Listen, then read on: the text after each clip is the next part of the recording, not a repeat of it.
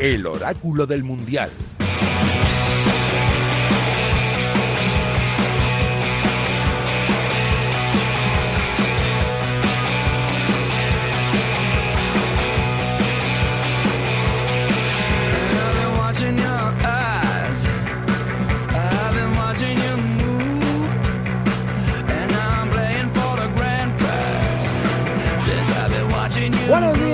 Buenas tardes o buenas noches. Si escuchas esto en directo, si escuchas el oráculo del mundial con Sportium.es en directo, en la FM, en Radio Marca, pues ya lo sabes.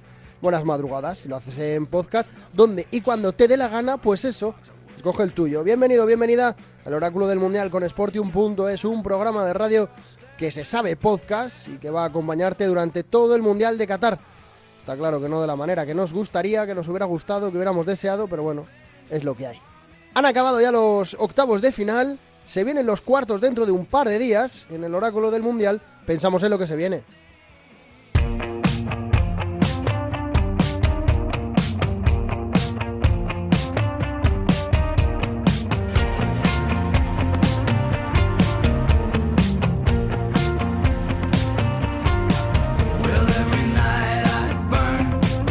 Ya mismo, media horita de radio y de fútbol, de fútbol y de radio y de apuestas, con los dos tipos que más saben de lo suyo, cada uno en lo suyo, un genio del fútbol internacional y un artista de las, as- de las apuestas. Hola Miguel Ruiz, ¿qué tal? ¿Cómo estás? Muy buenas. Muy buenas, Sergio. Pues aquí disfrutando del Mundial, lo que nos dejan, ¿eh? No te creas ¿Estás que, que demasiado hoy, ¿eh? Bueno, ¿Estás triste y un poco decepcionado, ¿eh? Un poquito decepcionado, tengo que decirlo. Porque Mm. realmente hemos hablado largo y tendido de lo que podía hacer esta Marruecos, pero sorprende realmente el- la predisposición de España. Claro, a mí me ha sorprendido, he estado pensando viendo el partido varias cosas. Una de ellas, lo que hemos hablado los tres estos días. Pero lo que más me ha sorprendido, y para mal, efectivamente es la manera en la que hemos encarado, sobre todo en los momentos complicados. Sí, sí, yo creo que, que es uno de los puntos clave, ¿no? Y yo creo que lo que más nos, nos entristece, ¿no? A los que hemos estado Mm. viendo con cierto con cierta objetividad lo que ha estado pasando desde, desde el comienzo del Mundial, por supuesto. Yo, como cuando, cuando escuchen esto en podcast va a dar igual el horario, y ahora mismo en la FM, pues estamos rondando las... Estamos de madrugada, eh, llegando a las 2 de la mañana prácticamente. Yo. Juan Gaya Salom, estoy jodido. ¿Cómo estás tú? Bueno, yo triste porque realmente cada vez más eh, jugar mal al fútbol o jugar poco vistoso tiene más premio. O, España ha estado mejor, ha dominado prácticamente todo el partido, pero es que al final eso no basta y me apena que, que un juego pobre pues tenga su recompensa. Realmente eh, cada vez veo más que equipos jugando a menos fútbol tienen mayor recompensa y creo que no, que no es bueno para el fútbol. El racanerismo. Pero bueno, vamos a, vamos a debatir sobre ello, vamos a hablar sobre ello, sobre la manera de, de encarar el partido de Marruecos y sobre lo que se viene. Que a pesar de todo, ya os preguntaré ahora si vais con alguien o con el fútbol, así en plan eh, poético, nada más. Pero bueno, empezamos en el oráculo del mundial con Sportium. Punto, ¿eh? Ya lo sabéis, la casa de apuestas número uno en España. El oráculo del mundial, punto- el oráculo del mundial con Sportium. Punto, ¿eh? Venga, empezamos.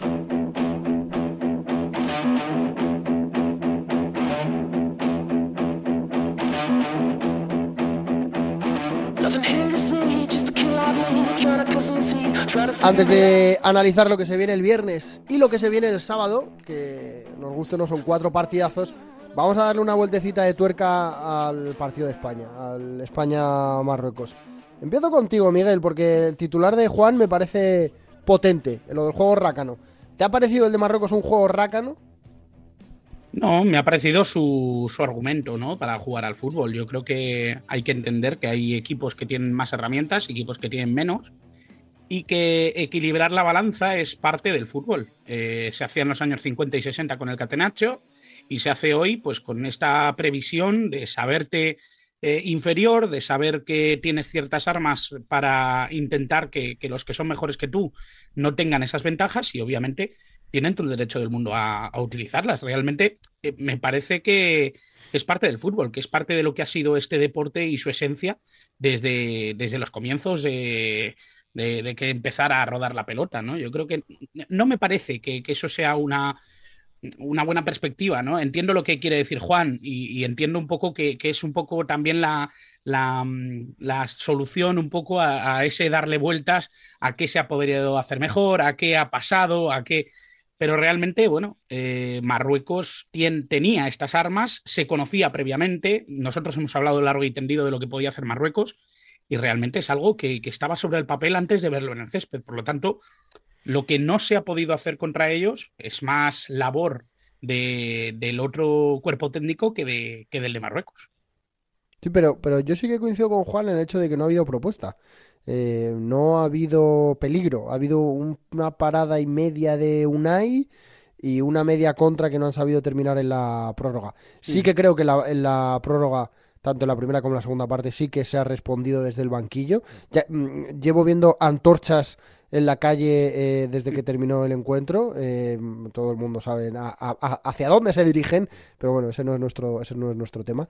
Eh, sí que coincido con Juan en que no he visto, o sea, no he visto en Marruecos un equipo que bien defiende esta gente, qué manera de replegar, qué manera de conseguir eh, abortar. No, simplemente creo que no ha sido un día más nuestro partido. He visto un tuit que me parecía muy gracioso. Eh, Rusia 2018 con un 25% menos de hierro. Bueno, sí, una cosa así, ¿no? Mm, bueno, yo no, no, no, estoy muy de acuerdo, ¿eh? Yo estoy ¿No? más en otra línea. No, yo estoy más en otra línea. Realmente sí que creo que que Marruecos ha planificado un partido destructivo más que constructivo. Eh, de hecho, ha terminado el partido con dos tiros a puerta, uno más que España. ¿eh? O sea, es que puede llevar a engaño quizá la situación sí, sí, sí, y el hecho de, de, del dominio abrumador que ha tenido España en zonas, eh, a mí me parece que, que, no demasiado importantes ¿no? para generar peligro.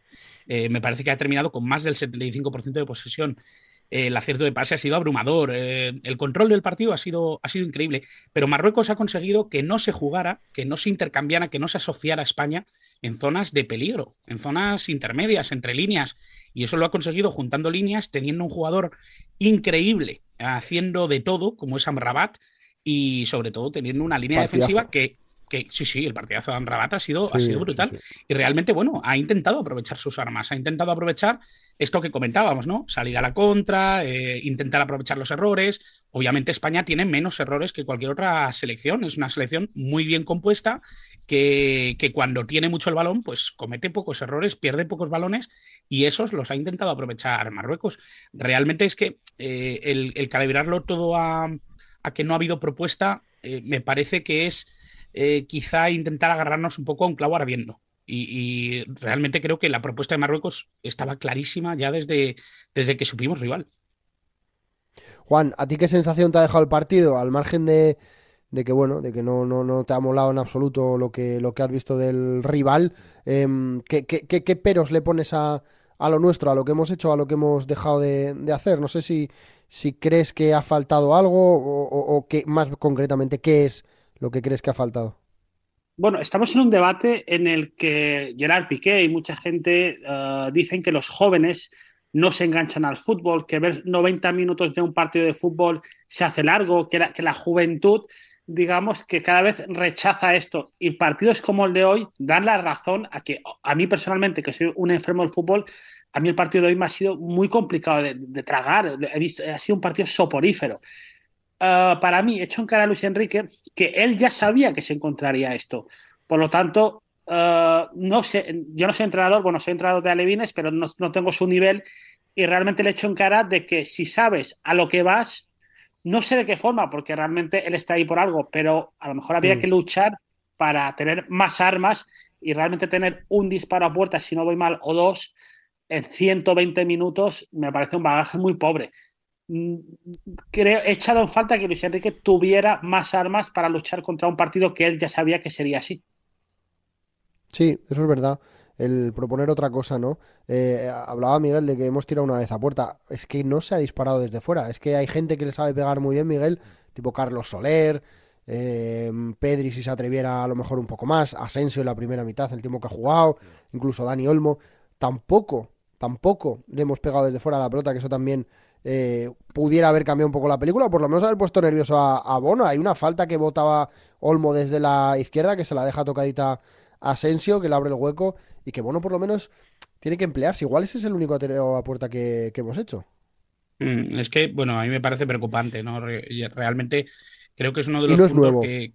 No, no, no es nuevo, claro que no es nuevo. Y es algo que, que yo creo que tiene que trabajar mucho España. Y realmente, eh, eh, hombre, también hay que decir, el tipo de juego que hace España eh, lo intenta hacer con, con el menor eh, riesgo posible. Y obviamente ante un equipo que sabes que puede salir a la contra, lo hemos visto, de hecho, en los últimos minutos, con Chedira y demás. eh, intenta reducir riesgos, intenta reducir situaciones que te puedan plantear eh, una de esas contras y que te pueda complicar un poco la vida. Obviamente, tirar desde fuera ante la maraña defensiva que había entre, entre el jugador que dispara y el jugador y el, y el portero, pues obviamente complica mucho las cosas. Eso, obviamente, dentro de la mentalidad de los jugadores, pues cuesta tirar porque sabes que puedes Ya. ser el responsable de una contra.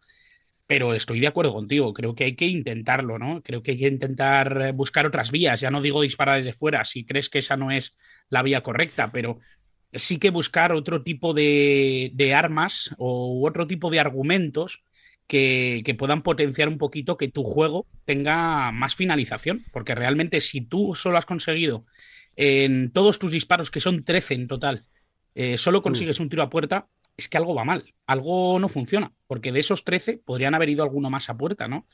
Y, y creo que es ahí un poco donde está el kit de la cuestión. Creo que España genera mucho control y dominio, genera pocas ocasiones de gol que se puedan convertir de verdad en, en un tanto.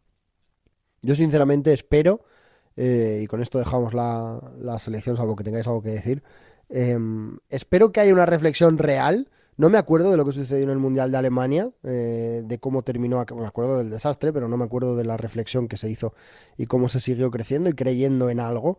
Em, pero creo que hay una base, creo que hay unos mimbres que necesitan crecer, que los que han sostenido esta selección eh, son mayores de edad desde hace cuatro o cinco meses, como el caso de Gaby, desde el pasado mes de agosto, Sí. que hay chavales que acaban de llegar como Valde que tienen la cara muy dura y que dejan cosas a las que le dejan eh, enseñarlas, que mm, no sé, que hay cosas en las que creer y sobre las que crecer y, y- y no destruirlas todas. Este, los focos van a ir a donde van a ir. Y, y ahí Sí. no sé si, si será necesario o no, pero creo que hay que creer. Sí, sí, sí.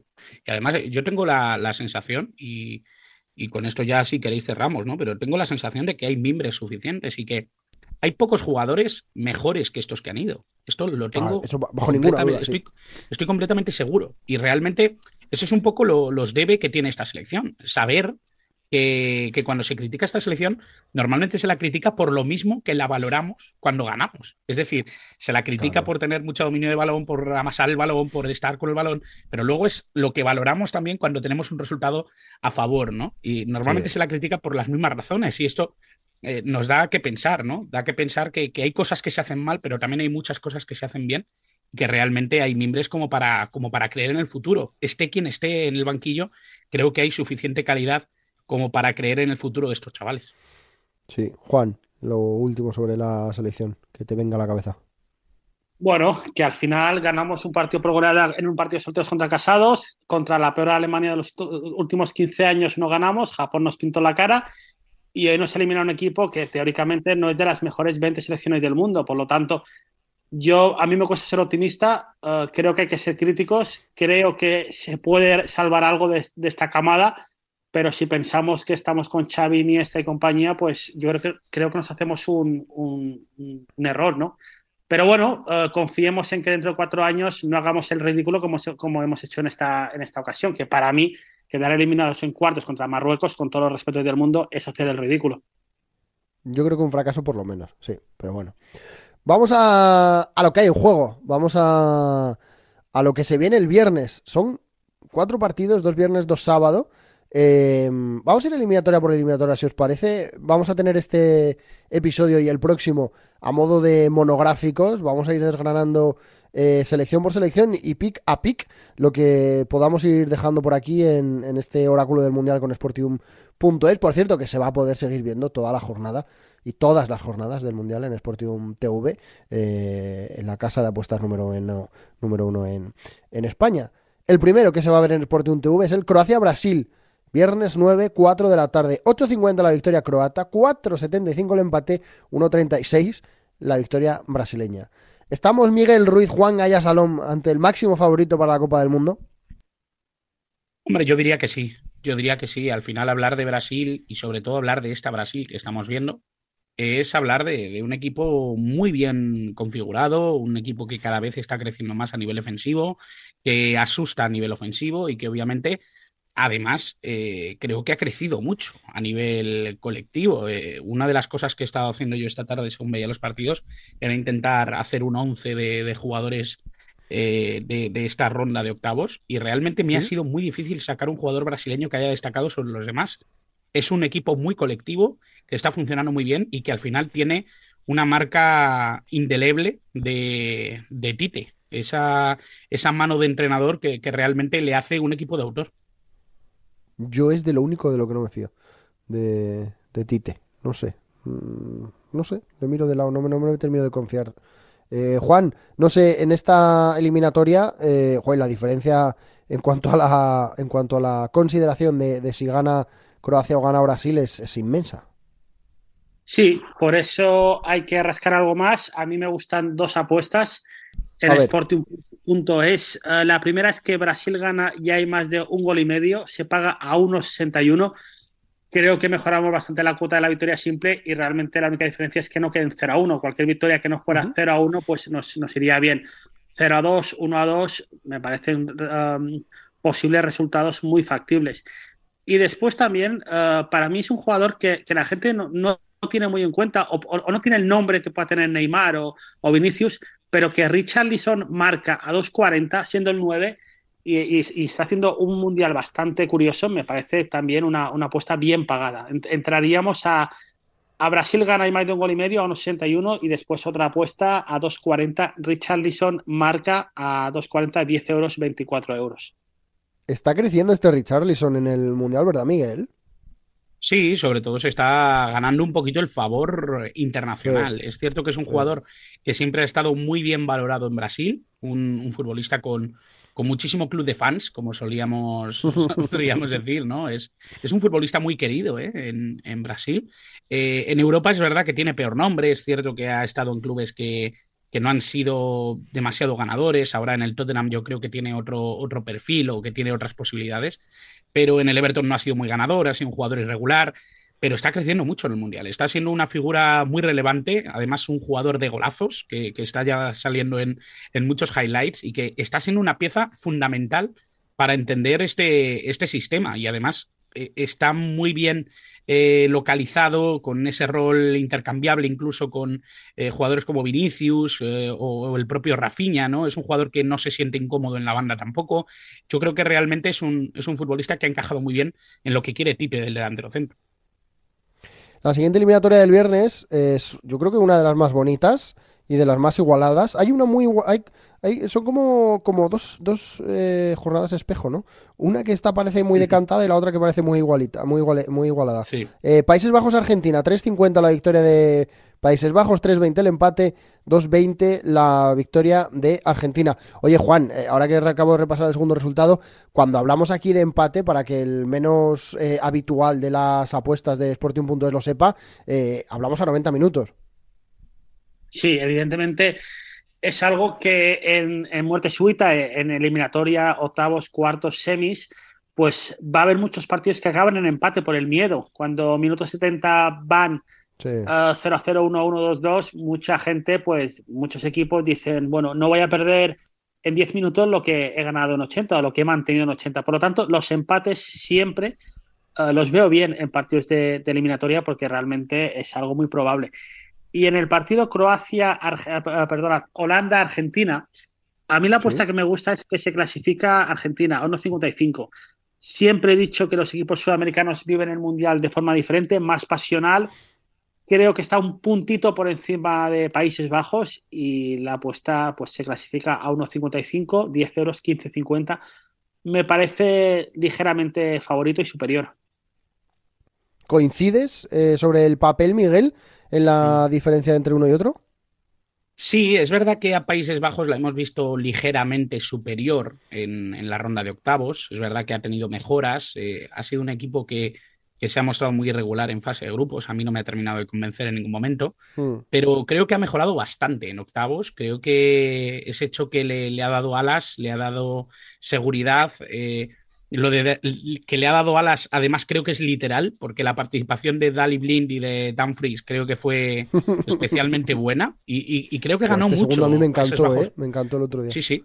Es que además eh, gana mucho cuando juega con, con extremos eh, Países Bajos, porque su fútbol normalmente necesita que, que, haya esa profundidad por banda. No lo había logrado en partidos de fase de grupos, sí lo logró en, este último encuentro y me da la sensación de que eso quizá le ha dado un poquito más de confianza, un poquito más de fútbol y si lo replica contra Argentina puede estar mucho más igualado de lo que, de lo que creemos. Yo creo mucho en Argentina, ¿eh? creo que es un equipo muy fuerte, un equipo que además ha ido ganando esa confianza que, que pareció flaquear con Arabia Saudí, pero, pero sí, estaría un poquito con Juan de que ese puntito emocional igual le puede ser negativo como positivo, pero ahora mismo yo creo que está en rendimiento ascendente Argentina. Es un país que me mola mucho de siempre, no, no, no sé muy bien por qué, pero bueno, me, me, me gusta mucho, eh, pero me genera una ansiedad. La ansiedad con la que viven los partidos. Es que cada Sí. partido es una final. O sea, cada Sí, partido. ese histrionismo, es- ¿eh? Argentina. ¡Buah! es convertir la necesidad de ganar en, en- en algo de, de una cuestión de vida o muerte. Es que es muy Sí, heavy. sí. Las caras que se ven eh, eh, en el verde, en, en Aymar, eh, fue Aymar el de la primera jornada. O sea, Sí, es, es- es muy, muy, muy heavy. Sí, sí, la verdad es que es, es, un, es una realidad completamente distinta a las demás, ¿no? Quizá si hay una que se le puede comparar un poquito, es Uruguay. Y, Mm. y realmente Argentina es un, es un equipo que hay que vivirlo, ¿eh? Hay que vivirlo intensamente. Cuando empatizas con Argentina, realmente te estás metiendo en un lío, ¿eh? Porque, porque realmente se sufre y se sufre mucho y además llevan mucho tiempo detrás de esta Copa del Mundo y, y, bueno, no quieren que se les escape. Es una generación muy interesante por la mezcla de, de veteranía y de juventud y creo que realmente están todos unidos y, y han creado un equipo, algo que realmente hacía muchísimo que no tenían. Las del sábado, las dos del sábado, 10, eh, día 10, una a las 4, otra a las 8. La de las 4 es la que parece que está más decantada sobre el papel, Mm. pero bueno.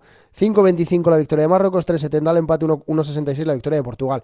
Después de lo visto hoy, eh, ¿te crees mm, más a esta Marruecos, Miguel? ¿Te la crees menos o crees que Portugal pueda arrasar como ha hecho hoy? Hombre, pienso que Portugal va a tener problemas. Eh, lo que sí que me parece es que Marruecos va a seguir con el mismo plan. Eh, Marruecos, yo creo que hasta ¿Sí? ¿No crees si que se vaya la a desmelenar más? No, no, no. Yo creo que va a seguir con, ¿No? el, con el mismo plan. Eh, sí que es cierto que Portugal va a dar lugar a que Marruecos pueda salir un poquito más de la cueva. Eso sí. Pero más por el rival que por su propia iniciativa. No porque crean Mm. que ahora se han crecido, ni mucho menos. Yo creo que Marruecos es consciente o debería ser consciente de, sus limitaciones. Y creo que si hay algo que ha hecho Regragui con este equipo es precisamente eso, ¿no? Pulir eh, los problemas que tenía a nivel defensivo y sobre todo convencer a sus jugadores de lo que saben hacer bien y de lo que no saben hacer bien. Y ante Portugal es cierto que van a tener muchos espacios. Creo que es una selección que, que va a jugar alegre, que además es muy vertical. Es algo que tiene Portugal y que me parece que le falta a España, quizá. Eh, esa iniciativa, sobre todo para finalizar jugadas. Y en ese sentido creo que tiene jugadores como para hacer mucho daño a Marruecos. Eh, es verdad que, que Marruecos cuando se encierra es muy difícil de, de ganar, pero Hmm. Creo que Portugal tiene armas más que de sobra. Diría que ofensivamente tiene bastantes más armas que España para, para hacer daño a Marruecos. ¿Y a este Gonzalo Ramos, Gonzalo Ramos lo teníamos en el, en el radar, Miguel? Sí, un jugador eh, imprescindible para, para hablar de la nueva generación portuguesa. El problema es que tenía el camino más bien cerrado, ¿no? Al principio del tapadito, Mundial. ¿no?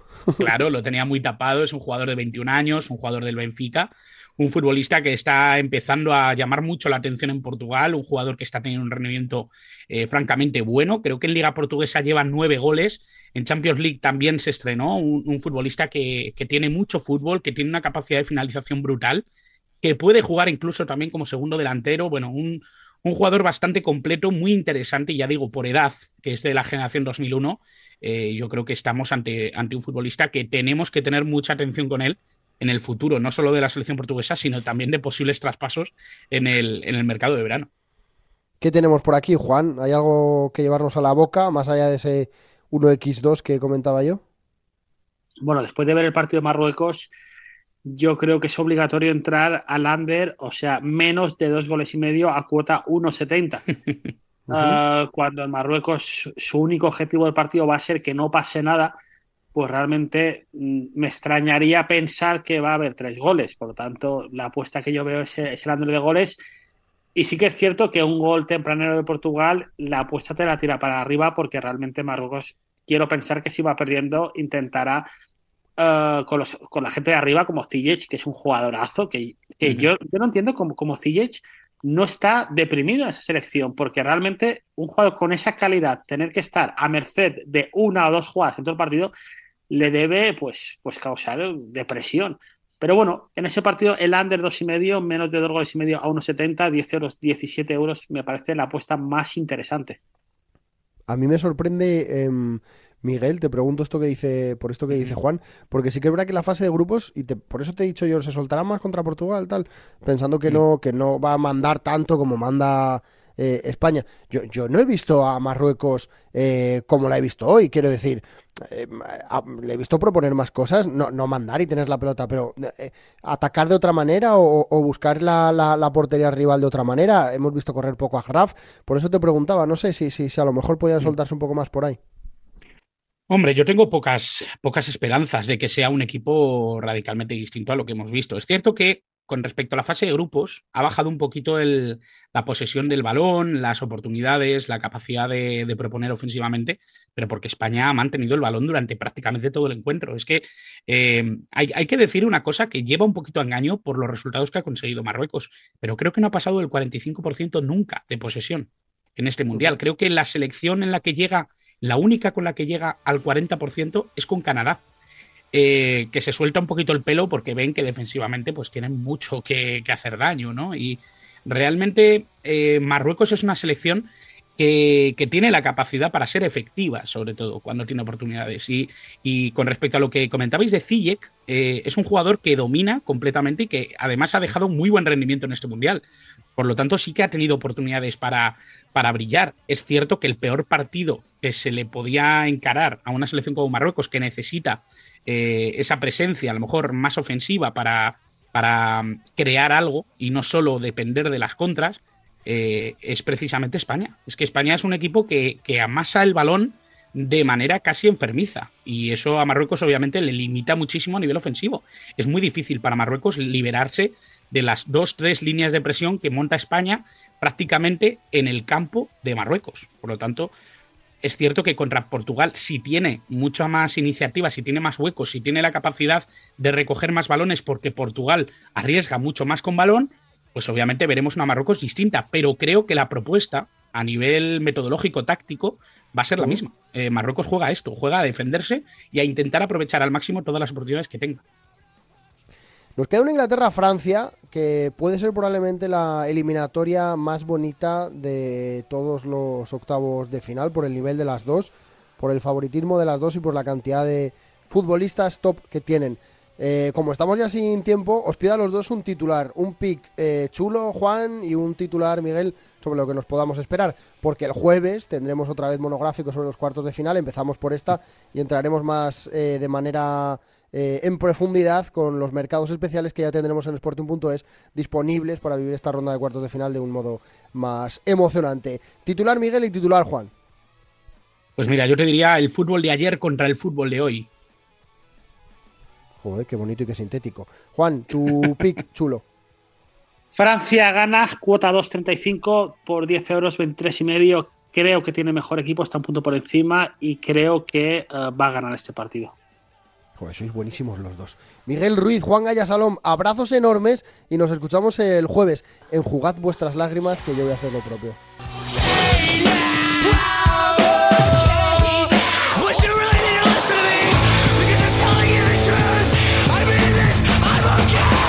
me. I'm never.